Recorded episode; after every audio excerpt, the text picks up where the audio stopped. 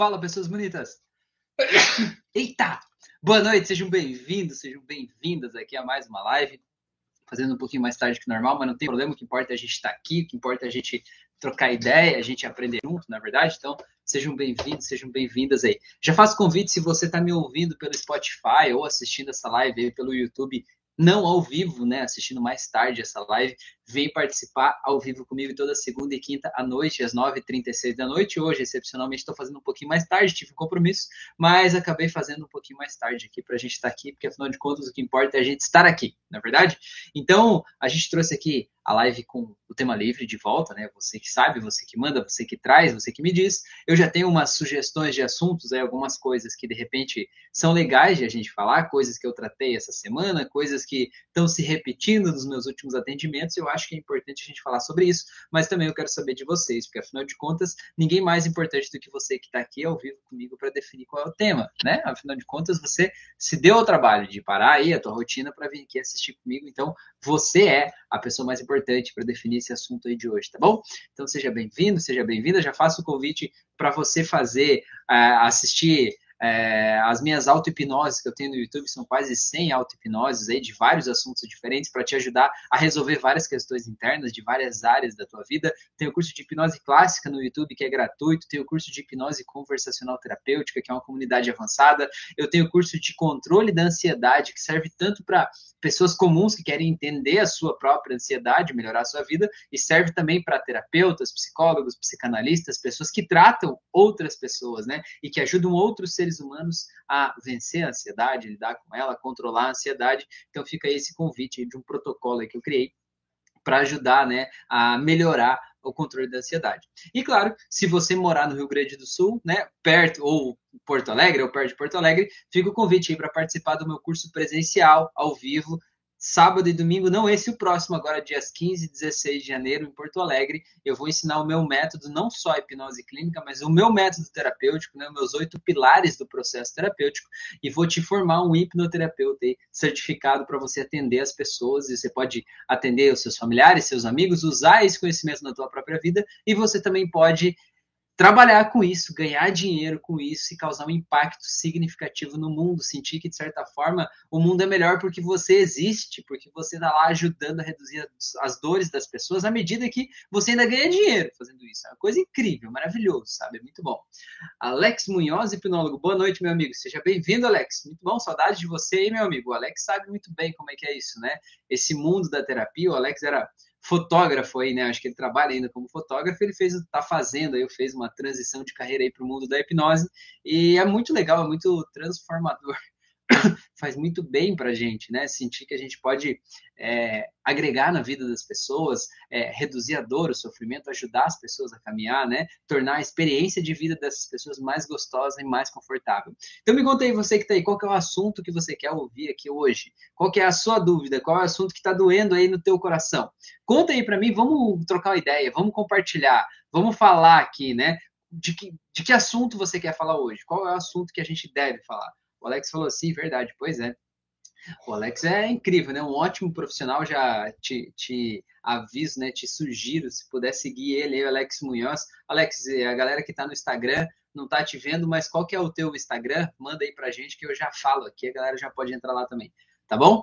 Beleza? Gente, é uma situação que eu acho que é legal eu trazer aqui para Ô, tossezinha chata. Uma situação que eu quero trazer aqui para vocês, que eu acho que é legal eu falar sobre isso, eu estava trabalhando nisso essa noite muito, né? Então eu queria trazer para vocês que é a questão da procrastinação, tá bom? A procrastinação. Eu quero saber, você procrastina muito? Você atrasa, você deixa de fazer uma atividade, você demora para fazer, você deixa para amanhã? Ó, o Instagram do Alex é Alex Munhoz Hipnólogo, tudo junto, beleza? Galera, segue ele lá, tem muito conteúdo bacana aí, tá bom? É, você atrasa para fazer as atividades, você atrasa para fazer as coisas, você deixa para depois. É, a gente às vezes acha que a procrastinação está ligada à preguiça, mas será que a procrastinação é preguiça mesmo? Será que eu procrastino porque eu tenho preguiça? Porque eu não quero fazer? Porque eu não estou com vontade de fazer? Né? É, será que falta autocontrole para mim? O que está faltando, afinal de contas, quando eu estou procrastinando? Então é disso que eu queria falar um pouquinho com vocês aqui hoje, tá? É, existem, segundo os especialistas aí no mundo da procrastinação, é, existem dois tipos de procrastinadores, dois tipos. Um deles é o procrastinador que ele só faz as atividades que ele gosta certo? Ele tem um monte de atividades para fazer, ele olha para as atividades lá e ele vê, ah, isso aqui eu não gosto de fazer, não é legal, não quero fazer, e ele não faz, certo? Ah, vou fazer uma coisa que é mais agradável, que é mais gostoso, que é mais fácil. Ah, tem que fazer isso aqui, já perdeu o procrastinador, né? É, esse procrastinador aí que só faz as coisas mais agradáveis e mais fáceis. Mas existe um outro tipo de procrastinador, e esse outro tipo ele realmente não tem nada a ver com preguiça. Esse outro tipo de procrastinador, é, o, o, os especialistas aí chamam de tenso traço nervoso, né? O que, que é esse procrastinador tenso ou nervoso? O que, que acontece com essa criatura? Deixa eu tirar esse fio daqui. O que, que acontece com essa criatura aí? É, é uma pessoa que é muito autoexigente, é muito auto é, autocobrante, assim, né? ele se cobra demais e ele exige um nível de perfeição de si mesmo. E ele sempre acha que ele nunca está pronto nunca está pronto para fazer uma atividade, sabe? Ele nunca acha que ele nunca é bom o suficiente. Ele sempre tem uma, um pensamento, uma esperança de que amanhã eu vou estar tá mais preparado para fazer isso. Amanhã eu vou estar tá mais motivado para fazer isso. Amanhã eu vou fazer isso de um jeito melhor do que hoje, né? E esse tipo de pessoa vai procrastinando não porque tem preguiça, mas porque acha que amanhã essa atividade vai ser mais fácil, vai ser mais prazerosa, que ele vai estar mais preparado para fazer isso. Esse tipo de procrastinador é aquele tipo de gente no mundo da terapia, seria o terapeuta que ele vai lá e diz assim: agora eu vou começar a atender as pessoas. Ele diz assim: não, pera, mas eu vou fazer só mais um curso. Vou fazer só mais esse cursinho aqui, que aí sim vou ficar bom, né? Esse cursinho aqui, aí vai dar certo. Só que isso, na verdade, é uma grande desculpa. Né? Aquele curso não vai necessariamente deixar ele muito mais capacitado, muito mais qualificado, enfim. Né? Na verdade, ele está usando isso como uma desculpa porque ele se sente não preparado o suficiente e acha que com aquele curso ele vai poder se sentir mais seguro para atender as pessoas. Né? É, então, esse é o tipo, o procrastinador do tipo tenso ou nervoso, esse que fica é, achando que não está bom o suficiente, sempre acha que tem que fazer mais, tem que aprender mais, ou que tem que fazer diferente. Mas eu de minha própria parte, de minha própria conta, é, eu coloco mais um, mais uma categoria de procrastinador aqui, que eu acho que não se encaixa em nenhuma dessas duas aí, mas eu vejo uma outra categoria aqui que eu acho que é, é o, o, mais clássico, na minha visão, pelo menos, né? É, que é aquele que não acredita. O procrastinador que não acredita. O que, que é um, um, procrastinador que não acredita? É alguém que, por exemplo, vamos dizer assim, a pessoa está estudando para o concurso público, mas ele não acredita que ele pode passar naquela prova. Ele não acredita que ele é capaz de, de, de passar naquela prova e, e, e, sei lá, trabalhar naquele lugar ou ganhar aquele salário. Então, quando ele não acredita, o que, que ele faz? Ele não tem energia para estudar. Ele chega para estudar e aí qualquer coisa é uma distração, ele sai de lá. Esse tipo de procrastinador, na verdade, muitas vezes ele acaba até evitando de fazer as coisas, né, de se de entrar ali numa atividade, porque ele tem medo de fracassar. E ele não entende que só de não fazer ele já fracassou. Mas ele tem a sensação, né, de que se ele não tentar, ele não erra. Né? E pelo medo de errar, ele acaba não tentando. Então, na verdade, para esse tipo de procrastinador, o grande lance, o grande segredo é você ter a convicção, a confiança, a certeza de que aquilo que você quer, você pode ter. Porque se você não tiver a certeza, você não acreditar que você pode ter aquilo que você quer, você não vai ter força, energia, disposição necessária para você fazer as coisas que você precisa fazer hoje, aqui, agora, para você ir na direção daquilo que você quer. Né? Então, você precisa entender que essa luta não é uma luta com as coisas lá fora, é uma luta de você com você mesmo, você com a tua mente, você olhar para aquilo que você acha que você não é capaz, que você não pode, que você não consegue, e você de alguma forma lidar com esse teu pensamento e se fazer acreditar que você pode ter aquilo ali. Você está estudando para um vestibular, você acreditar que você pode passar no vestibular, que você pode ser aquele profissional né? Se você está, sei lá, investindo em um relacionamento, você acreditar que você pode ter uma vida gostosa com aquela pessoa, que tudo vai dar certo e que tudo vai ficar bem, né? É, e tudo isso vai te trazer a energia para fazer o que precisa ser feito agora, entendendo que você precisa fazer a tua parte, que a vida não muda de fora para dentro. A vida muda de dentro para fora. Quando a gente muda o que a gente sente, a gente age diferente, a gente pensa diferente, a gente fala diferente, e aí, obviamente, a gente tem resultados diferentes. Então, a luta é interna.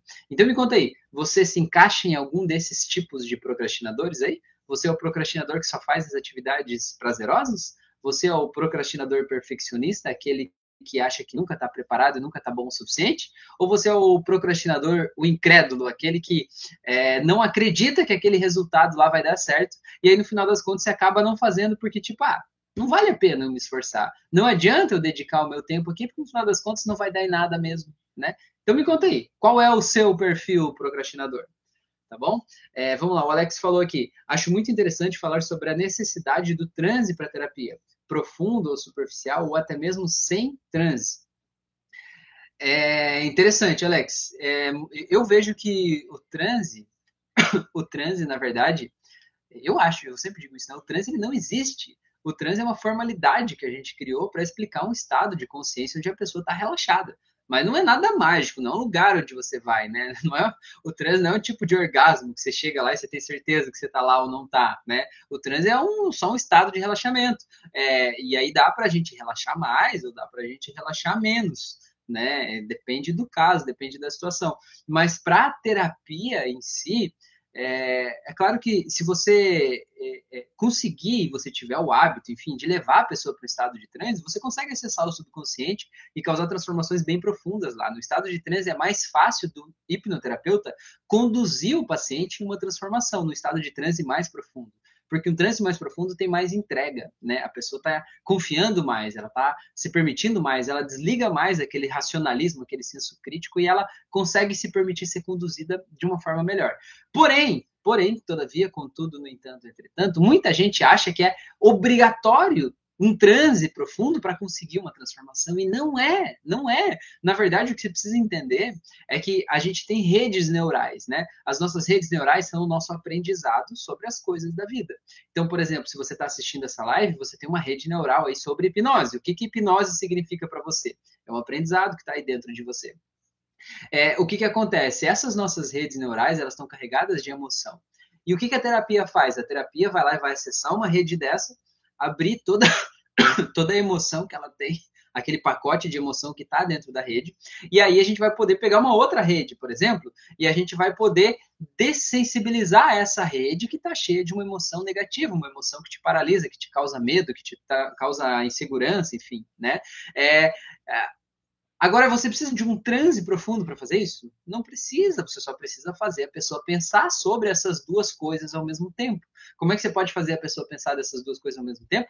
Fazendo uma conversa com essa pessoa. A gente chama isso de hipnose conversacional terapêutica. Inclusive, eu tenho um curso sobre isso aqui na descrição desse vídeo, aqui no YouTube, ou no link da minha biografia no Instagram tem aí né, o link para você acessar esse curso onde eu te ensino na prática como fazer isso, como causar transformações aí profundas na vida das pessoas a partir do que você fala. Então, não é necessário um transe hipnótico profundo para causar transformações. O que é necessário é o engajamento da pessoa. A pessoa, o teu paciente, precisa querer aquela transformação, né? É, só que muita gente às vezes tem no imaginário, né, quase no folclore da hipnose, que para a hipnose funcionar para mim, eu tenho que ir lá alucinar visualmente, eu tenho que ver discos voadores né, naves espaciais, né, eu tenho que ver unicórnios alados e tudo mais. E, cara, não é assim que funciona. Não é. Na verdade, você precisa acessar a rede neural e precisa limpar aquele pacotinho de emoção que ficou guardado dentro de você lá das memórias do passado, desativar os gatilhos que estão te trazendo dor e te trazer uma confiança sobre o futuro, uma confiança de que o futuro é bom, que o futuro vai dar certo, que o futuro é, é aquilo que você busca para a tua vida, vale a pena ser buscado, né? É, aproveitando esse, isso aí, né, de pensando no futuro e pensando que isso vale a pena ser buscado, eu estava falando com uma, com uma pessoa que eu atendi hoje, né? E a gente falou justamente disso. É, ela estava falando assim que quando ela ia viajar para um determinado lugar, para uma determinada cidade, era sempre muito difícil para ela viajar. É, era muito cansativo a viagem, já dava um mal-estar só de pensar em ir para lá. A viagem é longa, tem buracos na estrada, causa mal-estar, enfim, né? E ela falou assim, mas é diferente quando eu vou viajar, por exemplo, para uma pousada, para um hotel, eu vou de férias, eu me sinto muito mais feliz, a viagem é mais agradável. Então, o que eu quero dizer com você, né? Pega, pega esse pensamento. Quando você está vivendo a tua vida, e você olha lá na frente, daqui um ano, daqui dois anos, daqui dez anos, e você vê só dor e sofrimento, você acha que a tua vida não tem jeito, você acha que você vai continuar vivendo uma vida que talvez não é a que você queria, não é aquela coisa que te traz alegria, paz, tranquilidade, a tua estrada, a tua viagem, que é o teu dia a dia que você está vivendo agora, vai ser pesado vai ser difícil, vai ser sem energia, vai ser como aquela pessoa, aquela minha paciente, indo viajar lá para a cidade onde ela não gosta. Vai ser aquela viagem cansativa, chata, tudo atrapalha, tudo incomoda, cada pessoa que tem trânsito no caminho atrapalha. Agora, quando você tem a certeza de que você está construindo uma vida com propósito, uma vida com sentido, que a vida vale a pena ser vivida, que daqui cinco anos você vai estar tá mais feliz, mais rico e mais próspero do que você está hoje, sabe? É como se você estivesse indo de férias. E aí a viagem fica mais gostosa. É mais divertido, as coisas do dia a dia ficam mais coloridas, sabe? É que nem quando a gente está viajando para um lugar que a gente não conhece, tudo fica mais legal, tudo fica mais é, colorido, mais divertido. Então, pega isso, que isso é um grande segredo né, da felicidade, da alegria, né? De deixar a vida mais feliz, é você olhar para o futuro e, e ver essas coisas boas aí acontecendo, tá bom? É, a Kelly tinha falado, eu tinha perguntado antes qual é o teu tipo de procrastinador, e a Kelly falou: Acho que nunca estou preparado o suficiente. Olha só, Kelly, que legal. Isso vem de uma insegurança interna, né? Uma sensação de que talvez você não é boa o suficiente. E talvez essa insegurança vem talvez até lá na infância, do jeito que te tratavam, na escola, em casa, na família, os amigos, professores, e tudo isso de alguma forma te fez criar uma identidade de quem você é.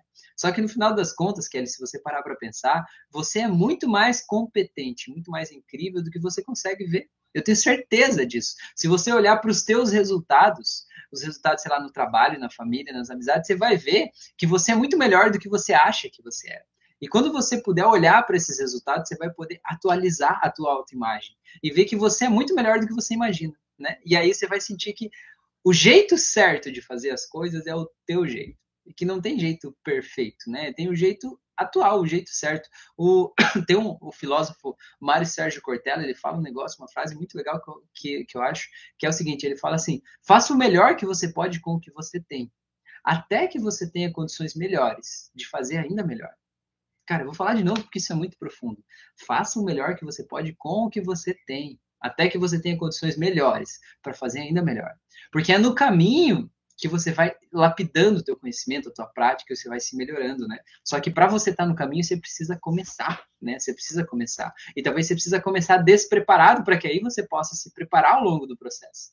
Beleza? Então deixa eu voltar aqui e ver o que mais vocês falaram aqui. O Alex falou: não existe aperfeiçoamento sem prática. É exatamente isso que a gente acabou de falar, né, Alex? Você já tinha escrito antes aqui, né? É, não existe aperfeiçoamento sem prática. Para você melhorar, seja qual for a habilidade que você quer melhorar na tua vida, você precisa praticar. E para você praticar, você vai ter que talvez assumir a possibilidade de praticar aquilo mesmo sem se sentir completamente excelente naquilo. Mas é praticando que você vai adquirir a excelência, não é verdade? É... O Alex falou, aprendi com vocês. Ah, que legal. O Luan falou, como definir um objetivo para auto-hipnose? Existe um tempo específico para trabalhar cada questão? Pois me vejo muitas vezes indeciso sobre o que trabalhar primeiro. O Alex falou, é, Luan, trabalhe uma por vez, defina por importância e urgência. O Luan falou, acho que me encaixa no perfeccionista, lá no perfil é, procrastinador perfeccionista. Luan, olha só que interessante, né? O fato de você ser perfeccionista, né, nesse caso, né, é, o Jonatas perguntou qual, qual é o assunto. Jonatas, nós estamos falando de tudo. Começamos a falar de perfeccionismo e falamos de transe hipnótico. Agora eu não sei para onde é que a gente vai. Agora estamos falando aqui do, dessa questão aqui do perfeccionismo aqui. Luan, olha só. Essa questão do perfeccionismo responde a tua pergunta acima, né? Por onde é que eu começo? Por que, que você não consegue decidir por onde começar? Justamente pelo perfeccionismo. O que, que o perfeccionismo te diz? Será que essa é melhor? Será que a melhor é outra? Será que eu devia começar por lá? Será que eu estou fazendo certo? Será que isso não está errado? E isso vai te sabotando, vai tirando a tua confiança no processo. Então, o que, que eu posso te dizer? Talvez como eu agiria no teu lugar fazendo isso. Faz o seguinte, pega o teu YouTube, não sei se você me vê pelo YouTube, mas pega o teu YouTube, e vai lá e cria uma nova playlist. Nessa nova playlist, pega a lista das minhas auto-hipnoses e faz um pente fino lá daquelas 90 e tantas, 96 que tem lá, e vê assim, essa aqui eu acho que se eu me identifico com ela, acho que sim. Joga para playlist, sabe? Vai jogando. Joga tudo que você acha que de alguma forma toca em você, sem se preocupar se deve fazer primeiro ou não, mas coloca lá nessa playlist. Depois você olha para a playlist você vê todas que você colocou lá dentro, né? Ah, coloquei essas aqui. Aí olha dentro das que estão na playlist e você vê assim, qual que eu acho que é a mais importante? Você pega e puxa para cima. Qual que eu acho que é a próxima? Pega e puxa para cima. E cria uma ordem ali dentro, né? Cria uma ordem dentro daquela playlist. E aí amanhã, quando você for fazer a playlist e aquele teu perfeccionismo estiver pensando, será que eu devo fazer essa mesmo? Será que eu devo fazer outra? Será que eu devo olhar? Será que eu devo começar por outra? Você diz para tua mente assim, silêncio. Já está programado, hoje é o dia 10. Vai lá e faz aquela. No outro dia você faz a próxima, entendeu? E aí você vai se sentir mais seguro e mais tranquilo sabendo que você fez o que precisava ser feito. Tá bom? Sivaldo Vitória, pandemia é desculpa da procrastinação. Faz sentido.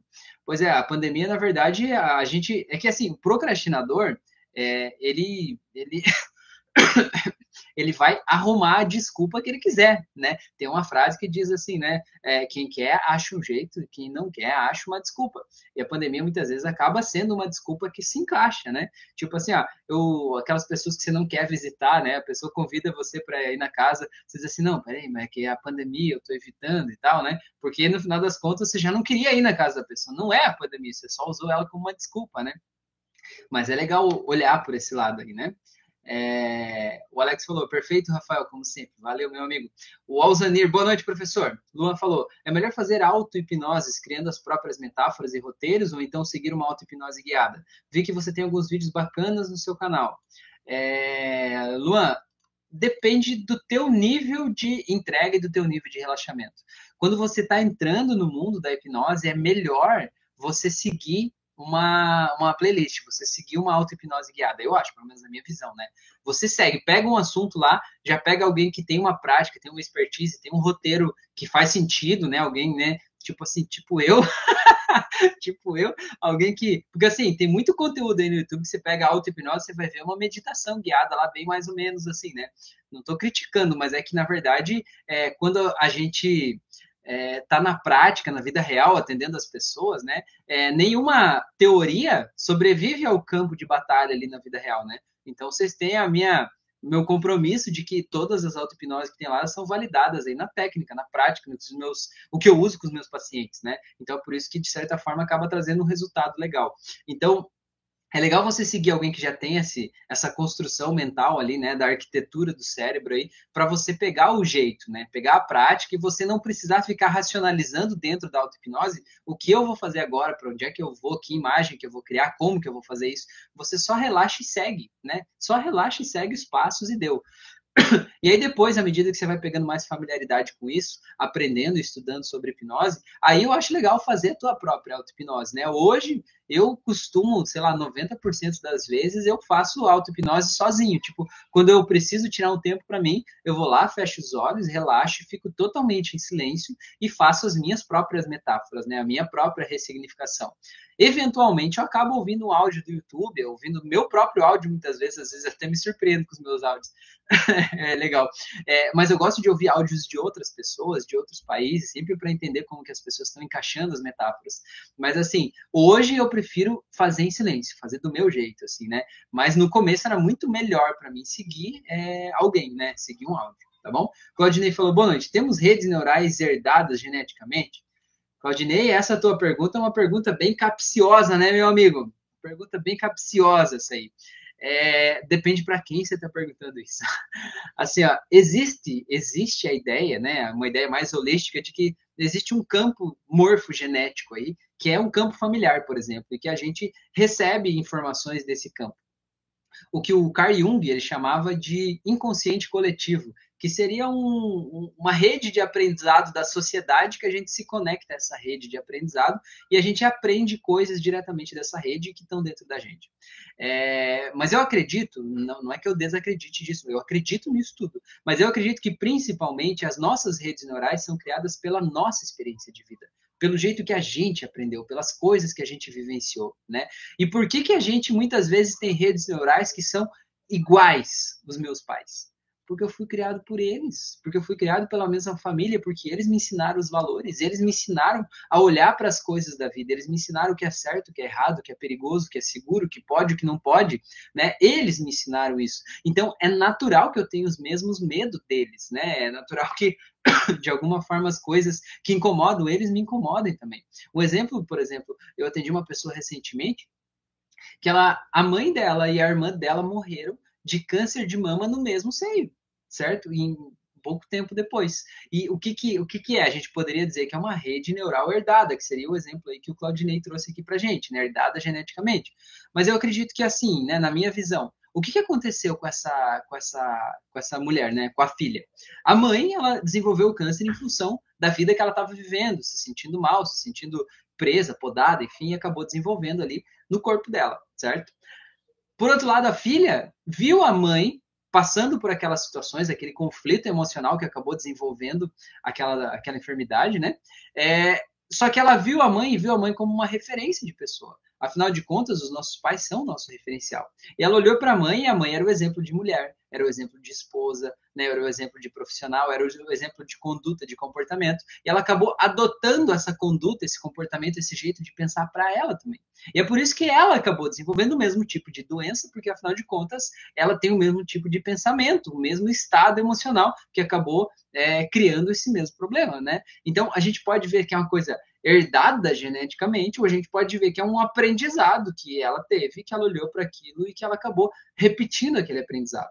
Agora, não é porque eu aprendi aquilo ou porque minha mãe teve aquele problema lá que eu necessariamente vou ter que ter. Por exemplo, essa, esse exemplo que eu estou te contando, a pessoa que eu tratei é uma mulher também e ela não desenvolveu câncer de mama né? Mesmo sendo filha mais velha, enfim, tendo passado por aquela situação. Por quê? Porque ela olhou para aquela situação, olhou para a vida da mãe e disse: Ok, mãe, eu vejo a tua dor e teu sofrimento, mas esse aí não é o meu sofrimento. Sobre esse aspecto, sobre esse, esse detalhezinho, esse jeito de olhar para a vida, eu penso diferente, né? E aí ela não estava conectada àquela emoção e aquela emoção acabou não descarregando ali, porque ela não estava conectada a isso, beleza? Faz sentido isso para vocês, galera linda do meu coração? A Jaqueline escreveu aqui, gostei dessa dica da playlist, vou usar. É isso aí, bora lá fazer a playlist aí, galera. O Jonatas falou, Rafael, fiz regressão hoje e consegui ressignificar alguns traumas da minha infância, mas como eu posso deixar de agradar os meus pais e voltar a ser eu mesmo? É, Jonatas, eu acho que só se você fez regressão hoje, você tratou essas situações, eu acho que só isso por conta própria já vai te ajudar. Porque assim, quando a gente quer agradar demais os nossos pais, o que, que acontece? Não é o Jonatas adulto que quer agradar os pais, é aquela criança que você era, aquele Jonatas bebezinho, menininho, sabe? Aquele de 5 anos, aquele que se sentia deixado de lado, abandonado, rejeitado. É aquele Jonatas lá que queria agradar os pais, que queria a atenção dos pais, queria que os pais olhassem para ele, pegassem ele no colo, estivessem presentes, né? E aí, no final das contas, como esse sentimento ficou lá e você não processou isso lá no passado, no tempo devido, você trouxe isso para a vida, esse sentimento estava aí até hoje, né? Você estava inconscientemente querendo agradar eles o tempo todo, estava se deixando de lado, deixando de lado os teus desejos para querer agradar eles. Mas agora que você consegue curar essa criança interior, né? Você consegue pegar aquele Jonatas lá no colo, fazer um carinho nele, dizer para ele que tá tudo bem, né? Que ele não precisa ficar correndo atrás, mendigando a atenção das pessoas, que aqueles pais talvez estão distantes, mas não é por culpa dele, não é porque não gostem dele, mas é porque aqueles pais têm outras responsabilidades que esse Jonatas criança aí, ele não não sabe né, ainda, ele ainda não sabe lidar com isso, né? Ele pode simplesmente entender e respeitar aqueles pais lá, você vai ver que isso já vai gerar uma, um bem-estar aí dentro de você. Mas uma outra coisa que você precisa fazer é a vigilância constante, né? Você olhar e perceber quais momentos, opa, quais momentos que você está querendo agradar eles. E aí você se perguntar, opa, por que, que eu estou querendo agradar eles aqui agora? Por que, que eu estou fazendo isso desse jeito, né? Você olhar no espelho e dizer, oh, meu querido, que merda é essa que você está fazendo, né? Por que, que você está querendo fazer isso? E faz essa pergunta e ouve do teu corpo a resposta, né? Por que, que eu estou querendo fazer isso? E essa resposta vai te conduzir no caminho de volta, né? no caminho de se encontrar, de se libertar, de poder simplesmente ser você. Né? Porque você talvez deixou de ser você em algum momento, pelo que você está falando aqui, em função de querer se encaixar. Só que talvez você não precise se encaixar desse jeito, né? Porque o que te torna especial é ser você do jeitinho que você é, certo? O Regis falou, professor, sobre a criança ferida, onde algum fator afeta no relacionamento, como ciúmes excessivo, por exemplo. Cara, todos os fatores, todos eles. a gente, o grande problema que a gente enfrenta na vida adulta, principalmente em relacionamentos, é justamente lá das feridas da nossa criança. Porque, assim, se você olhar uma pessoa, por exemplo, que fica emburrada, você conhece aquela galera que vai lá e briga, discute com o marido, com o namorado, sei lá, e fica emburrado. Não, vou ficar emburrado para ele ver que aquilo fez mal, para ele sentir. Cara, isso é um comportamento infantil. É uma criancinha pequena, bochechudinha, que está emburrada ali, dizendo vou ficar de mal com ele para ele ver e tal, né? Cara, é um comportamento infantil. Por que, que a gente tem um comportamento infantil? Porque a gente ainda está pensando como criança num determinado aspecto.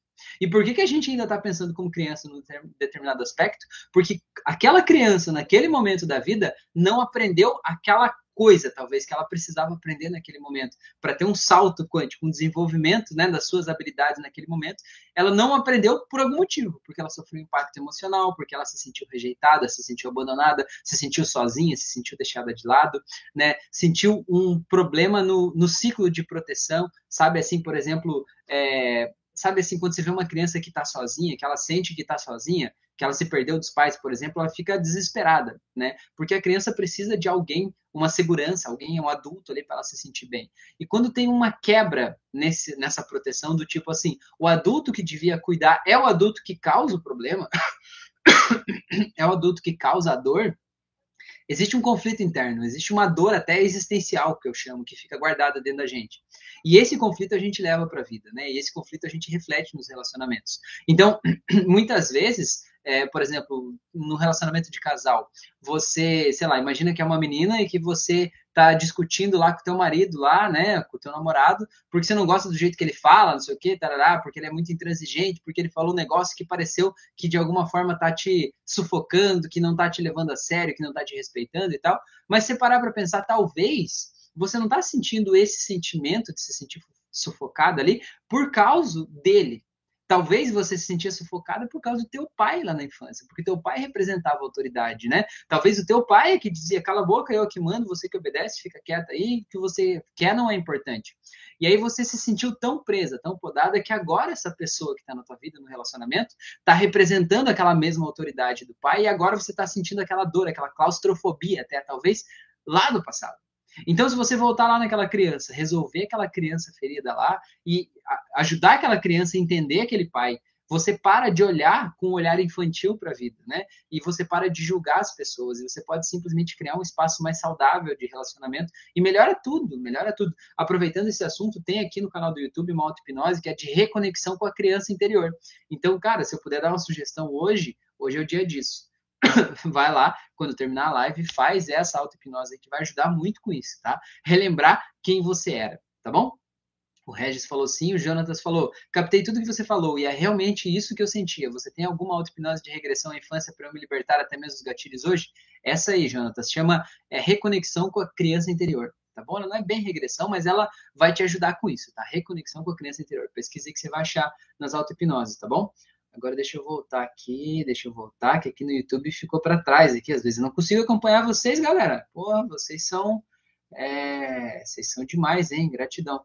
É, aqui, Claudinei. Alex falou: lembra dessa frase? R rápido para aprender rápido? Pois é. é. A gente só aprende fazer as coisas certas errando, né? Então a gente precisa se permitir errar para a gente poder crescer, tá bom? o Luan colocou uau em um coraçãozinho. Sivaldo falou: Hoje fui cortar cabelo num lugar que morei e vi as pessoas de antigamente. Eu fui contando as nossas histórias passadas e do presente, e todo mundo ficou alegre, motivando é, no ambiente bom. É incrível. Sivaldo, a gente interfere diretamente nas pessoas, né? É, o nosso estado emocional reflete nas pessoas. Você pode ver que tem pessoas que acendem os outros. Tem pessoas que quando a gente está junto delas, a gente se sente motivado, a gente se sente feliz, a gente se sente mais alegre, a gente confia mais na gente mesmo. E tem pessoas que apagam os outros, tem pessoas que sugam a nossa energia, que jogam a gente para baixo. Então, cara, você pode ser essa pessoa que leva alegria para os outros, e é o teu caso aí agora, né? É você é essa pessoa, por isso que você sentiu e percebeu isso, que você estava motivando essas pessoas, interferindo no, na, na, frequência até vibracional das pessoas. E é muito legal sentir isso. O Luan falou: show de bola, quanta informação simples e direta, mas que já me deu uma luz de direcionamento. Legal. Sivaldo falou: Rafael, você tem uma playlist com 96 auto-hipnoses e uma outra pasta com outras auto-hipnoses diferentes na pasta de vícios. Dá para juntar tipo a do suicídio? Não está na lista das 96, mas na outra pasta. Eu nem sabia que ela estava na outra pasta, Sivaldo. Essa aí eu tirei do YouTube, na real. Essa do suicídio eu tinha tirado do YouTube, já até tirei da playlist, deixei ela como não listada até. Ela tá só lá no Spotify, não sabia que estava nessa outra playlist aí. É, você tem mais de 100 auto-hipnoses, estão em outras duas pastas diferentes. Que legal, meu amigo, bom saber, vou dar uma olhada lá se tem alguma que eu não coloquei na, na pasta original aí. Ilza Vieira, boa noite a todos, seja bem-vinda. Sivaldo falou, Rafael, um elogio, você não cita a sua religião, mas fala muito em sinergia, em conexão, é isso? Legal. Claudinei, sim, legal. Sivaldo falou, conheço palestrantes que usam uma religião, não citam ela, mas usa ela para se promover, tipo budismo. É, parabéns, a sua independência de análise sem usar religião. É, na verdade, assim, ó, Sivaldo, hoje eu não me identifico necessariamente com nenhuma religião específica, né? Fui criado na igreja católica, né? Fiz catequese, casei lá, minha primeira filha eu batizei na igreja católica. Já passei por vários lugares, espiritismo, estudei sobre umbanda, né? Estudei sobre budismo também, sobre, cara, um monte de coisa, um monte de filosofias, estilos de vida e tal. E hoje eu me considero uma pessoa espiritualista. O que é um espiritualista? Eu acho que assim, a espiritualidade é diferente da religião. Espiritualidade é você se conectar com, sei lá, existe algo maior, eu acredito e sinto isso, né? Seja Deus, o universo, a fonte, Allah, Krishna, dê o nome que você quiser, né? Tem algo aí, sei lá, que regula a vida, que faz as coisas acontecerem, que garante a homeostase do mundo, né? Que faz tudo fluir aqui, aquela que faz aquelas coincidências acontecerem, né? Tá aí, existe algo assim né? É, e o que, que acontece? A gente, cada um de nós, eu, você que está ouvindo essa live aqui, tem uma conexão direta com isso. E espiritualidade é você, de alguma forma, melhorar cada vez mais essa conexão. Você fechar os olhos e sentir a presença de Deus a presença dos santos, dos anjos, seja lá do que você acredita, sentir que isso está aí, sentir que isso vive em você, que você faz parte disso, que isso não está fora de você, né? Não é a religião lá e é você aqui, né? E muitas vezes a religião faz você se sentir pequeno, faz você se sentir errado, faz você se sentir pecador, perdão, faz você achar que você deve algo para Deus, que Deus está te julgando, que Ele vai te punir, cara. Aí na verdade vejo que que Deus ele te deu o livre-arbítrio para isso, sabe? Se Deus for um velhinho sentado numa nuvem olhando você aí, se punindo, se chicoteando aí porque você pecou e fez um negócio errado, sei lá, ele vai estar tá olhando para você e vai estar tá sorrindo com compaixão e dizendo assim: tá bom, se você quer fazer isso, faça, né? Eu te dei o livre-arbítrio para isso, para você ser feliz, né? Vá lá e viva a tua vida, experiencie essa vida. E é isso que eu penso como é, uma conexão hoje espiritual, né? Como a gente está conectado com tudo isso, com o universo, né? E a gente não precisa necessariamente de um de um intermediário entre a gente e Deus, entre a gente e a espiritualidade, né? E não tem nada de errado em quem se sente confortável numa religião, porque muitas vezes a gente se sente desconectado. E a religião é o caminho que às vezes faz a gente abrir os olhos para isso tudo e faz a gente se sentir em casa, se sentir seguro, se sentir protegido, se sentir bem. O grande lance, na verdade, que grande importa, né, é você sentir que você não está sozinho, você sentir que todas as respostas estão aí dentro de você, né? E eu acho que isso que, que importa. Meu Deus, que tosse. A Isa falou, sim, verdade, nós somos energias. É isso aí, Isa, muito bom. É... O Regis falou, show, Rafa, obrigado, valeu. O Jonatas falou, Rafael, já assisti sua hipnose da criança, mas eu queria uma regressão para os traumas, deu para me entender? É... Jonatas, eu entendi, mas eu não faço regressão em auto-hipnose. Não tem nenhuma auto-hipnose minha que é uma regressão aqui no YouTube. Por quê? Porque eu, penso o seguinte, meu amigo, que é assim, ó, se você tem um trauma de infância, é porque quando você viveu aquele trauma, você não soube lidar com isso, né? Foi uma situação forte demais para você lidar, foi uma emoção forte demais para você lidar. Imagina, sei lá, que você sofreu um abuso sexual quando você tinha 5 anos de idade. Foi forte demais para você lidar com isso, você não soube lidar. Mas nada garante que hoje você saiba lidar com isso nada garante que hoje você esteja preparado para lidar com isso, que você saiba o que fazer se você voltar lá e lembrar, acessar uma memória de um abuso sexual, por exemplo, e que hoje você saiba lidar com isso.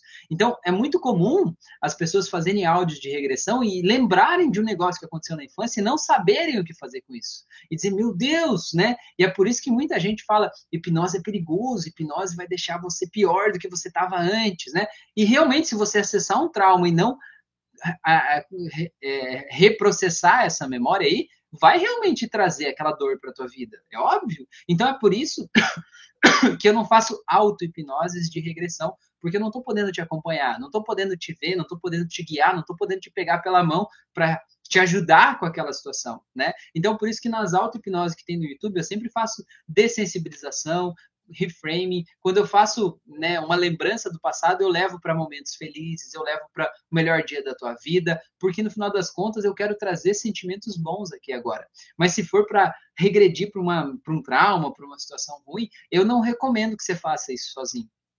Você até vai achar áudios aí no YouTube que vão te guiar nesse processo. Mas eu não recomendo que você faça isso porque talvez você possa é, bagunçar mais do que ajudar, entendeu? Eu acho que é legal a gente saber é, procurar ajuda. E se você já está num processo terapêutico, né, que você foi fazer regressão hoje, é porque você está aí num processo terapêutico com alguém, né?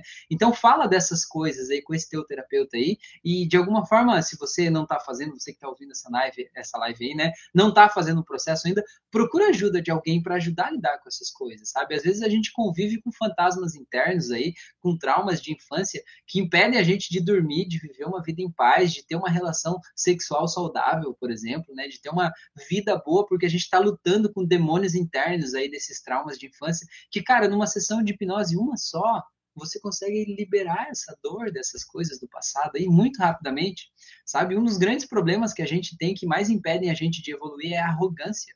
Arrogância é eu achar que já sou bom o suficiente, eu achar que não preciso aprender mais, eu achar que ninguém pode me ajudar, que eu sou autossustentável. E é importante a gente saber é, confiar nas pessoas, né? Se deixar ser guiado, aprender a deixar os outros ajudar a gente, porque acredite em mim, essa dor que você está passando não é só você que passa ela, esse mundo tem 8 bilhões de pessoas. E não importa o quanto está doendo, várias outras pessoas já sentiram essa dor aí desse jeitinho. Algumas mais forte, algumas menos forte. E é por isso que existem profissionais que são especializados em justamente lidar com isso, entender isso. Existe uma ciência por trás da terapia, uma ciência que vai te ajudar a ressignificar essas redes neurais, né? Então, se permita ser cuidado, né? E fica aí esse lembrete, esse convite para você que está assistindo essa live aí, para você se permitir ser cuidado, para você buscar um processo terapêutico. Antes as pessoas achavam que terapia era coisa de louco. Eu acho que é justamente o contrário. Eu acho que loucura é você poder contar com alguém para te ajudar a resolver suas questões internas e viver uma vida que vale a pena ser vivida, onde você está em paz, seguro, tranquilo e próspero. Loucura é você poder fazer tudo isso e não fazer e continuar com essas coisas aí, sabe? Continuar com essas pedras dentro do sapato. Eu acho que isso que é loucura, né? Terapia não é coisa de gente louca. Terapia é coisa de gente muito sã, gente que está comprometida consigo mesma, gente que quer melhorar, gente que está preparada para dar o próximo passo, né? Tá bom? Beleza? É, a Ilza falou, nós somos energias. É isso aí. A Cláudia falou, verdade, isso é verdade. Boa noite. A Ilza falou, eu adoro fazer, mas tem que ter esse cuidado. Pois é. A Cláudia falou, não recomendo, é terrível. Pois é, olha só, a Cláudia, pelo jeito, tem uma experiência ruim aí justamente disso, né?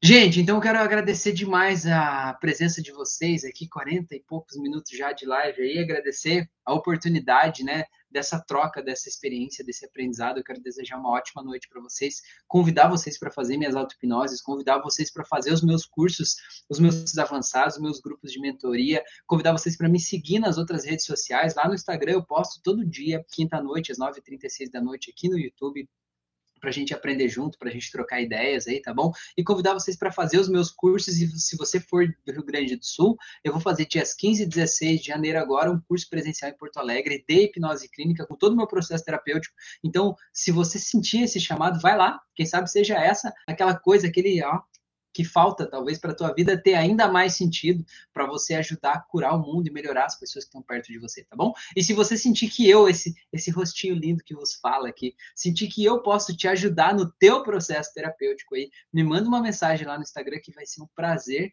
eu te explicar como é que funciona o meu processo. Eu atendo por chamada de vídeo, atendo gente do mundo inteiro, qualquer hora do dia, da noite ou da madrugada, aí, conforme for melhor na tua rotina aí. A minha chamada de vídeo dura em torno de duas horas, só precisa de um celular e um fone de ouvido desses com microfone aqui assim, e você faz aí da tua casa.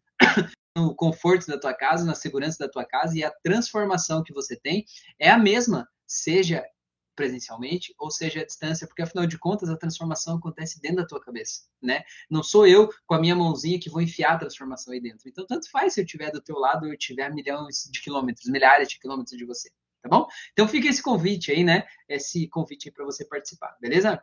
É, o Márcio falou, por que algumas pessoas em uma, duas ou três sessões alcançam grandes resultados práticos e outras ouvem áudio 50 vezes e não muda nada? Márcio, por causa da entrega por causa da entrega, meu amigo. É que assim, ó, não é a terapia, não é a sessão, não é a auto-hipnose que te muda. Quem te muda é você, certo? Quem muda é você. Então, o que a gente precisa entender, Márcio, é que muitas vezes a gente acha que eu entender aquela auto-hipnose, eu entender aquele áudio vai causar uma transformação dentro de mim. E não vai. A hipnose é uma terapia emocional. A hipnose, ela mexe com as tuas emoções. Então, para você ter uma mudança emocional dentro de você, você precisa mergulhar na emoção do áudio. Então, por exemplo, você vai fazer uma auto-hipnose e a auto-hipnose diz assim, né? Ah, agora lembre do dia mais feliz da tua vida e mergulhe nesse dia e sinta as sensações de estar de volta onde você estava. Você tem duas opções aqui. Você pode imaginar como foi aquele dia de forma dissociada, como se estivesse vendo uma fotografia daquele dia, distante, vendo, ah, eu estava feliz aquele dia mesmo, eu me lembro, estava assim e tal. Ou você pode tomar a decisão consciente de mergulhar naquela memória. E se você tomar essa decisão, aí você vai ter que sorrir, entendeu? Você vai ter que se sentir do jeito que você se sentiu naquele dia, como se estivesse acontecendo agora, sabe? Mergulhar naquele estado de alegria e felicidade vibrante, assim, sabe? Realmente tornar aquilo real dentro de você. Porque quando você faz isso, você mobiliza a tua emoção. Você vai ativar uma rede neural no teu cérebro de forma muito intensa, muito luminosa, como se fosse uma árvore de Natal que se acende aí dentro do teu cérebro, cheio de emoções positivas, cheio de alegria, de felicidade, de amor. E é essa luz dessa árvore de Natal aí que vai causar a transformação dentro de você. Então, por que que tem pessoas que em uma só auto-hipnose transformam a vida completamente? Porque a pessoa se entrega, entendeu? Porque a pessoa vive aquela emoção tanto a emoção feliz quanto a emoção triste da situação que ela quer transformar, né? E aí quando a gente mexe com essas emoções ao mesmo tempo, a gente colapsa aquelas redes neurais, a gente dessensibiliza aquilo ali. Diferente de quando eu olho e digo assim, tá, eu tava feliz lá, eu tô triste aqui, beleza, vou fazer um exercício juntar essas duas coisas pode trazer uma transformação para você, mas não vai ser uma transformação substancial, sabe? Não vai ser uma coisa que de alguma forma vai brotar de dentro da tua alma e vai mudar a tua vida inteiramente, né? Então, a transformação, Márcio, tá na tua entrega. E o grande problema de quando a gente faz mais vezes, como você deu o exemplo de fazer 50 vezes o mesmo áudio, é porque quando você faz uma vez e não tem uma transformação tão substancial, você pensa assim: isso não funciona direito, não funciona para mim, comigo não dá certo, comigo é mais difícil. E aí, quando você vai fazer da segunda vez, você já vai fazer pensando assim, acho que não vai adiantar muito, eu estou aqui de novo fazendo isso, se fosse para funcionar, já teria funcionado antes. E você vai fazer desse jeito, e isso é um estado emocional que te atrapalha, né, que de alguma forma te impede de poder fazer isso, poder tirar o melhor proveito daquilo ali. Então, se eu puder te dar uma sugestão, Márcio, é, exercita o músculo da emoção sabe? A gente, como uma medida de proteção da nossa vida adulta, às vezes a gente sofre muito, a gente toma muita porrada da vida e a gente vai se fechando, vai se isolando, vai tentando racionalizar os sentimentos. Até fiz um vídeo sobre isso hoje.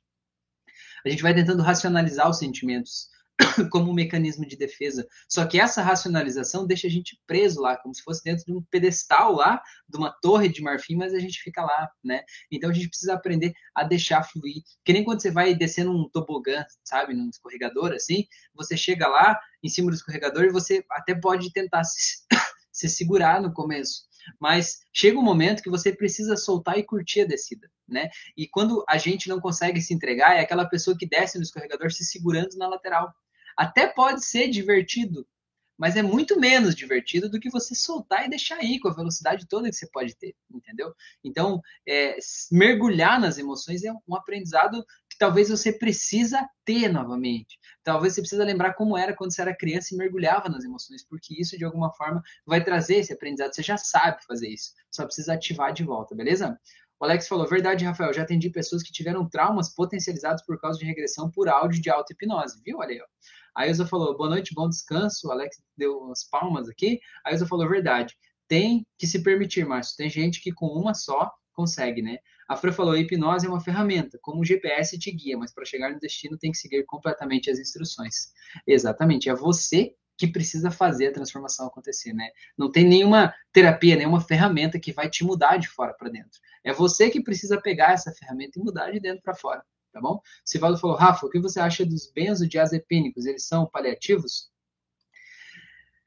Cara, eu acho que eles são muito bem-vindos, né? Porque assim, quando a gente está no momento de ansiedade, ansiedade muito forte, a gente tem um desequilíbrio no nosso cérebro, né? Um desequilíbrio nos nossos neurotransmissores, né? E esses neurotransmissores desequilibrados fazem a gente se sentir mais ansioso. E esse estado de medo, esse estado de ansiedade, ele faz a gente ver a vida de um jeito mais ansioso, ele faz a gente procurar coisas que me deixam ansioso, faz eu ver as coisas que me causam medo cada vez mais. E o remédio, né? Controlado, remédio psiquiátrico, ele de alguma forma ajuda a reequilibrar essa química do cérebro. E realmente, quando você começa a tomar o remédio, você sente uma paz interior, uma tranquilidade, um bem-estar que você não sabia sentir mais. Você consegue perceber assim, onde é que estou eu e onde é que está a ansiedade, né? Você desconecta um pouco disso. Porém, todavia, no entanto, entretanto, contudo, né?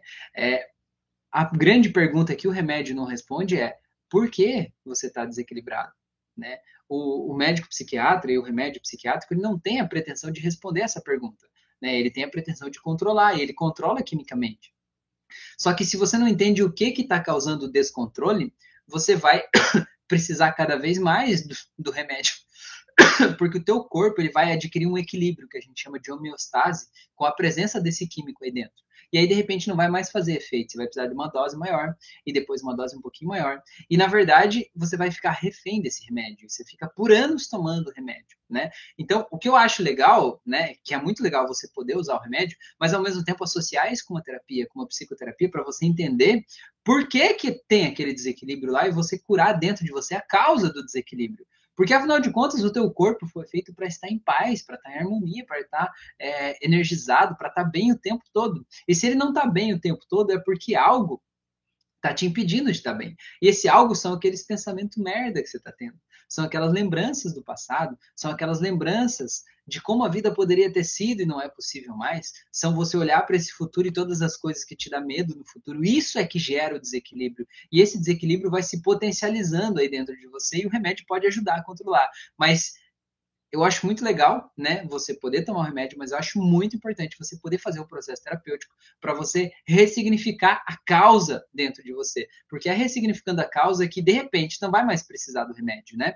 Você não deve parar de tomar o remédio quando você já começou, né? É, você tem que, mesmo que você queira diminuir o remédio, você tem que procurar o teu psiquiatra e fazer um processo de desmame para não ter um colapso aí dentro de você. Mas é importante achar a causa e ressignificar a causa. Essa é a única saída, a única porta, né? É você ressignificar, tirar aquela pedrinha que está dentro do sapato. Eu vejo que o remédio psiquiátrico é que nem assim, você está caminhando e tem uma pedra dentro do teu sapato, ou uma taxinha, sabe? Dentro do teu sapato que está machucando o teu pé.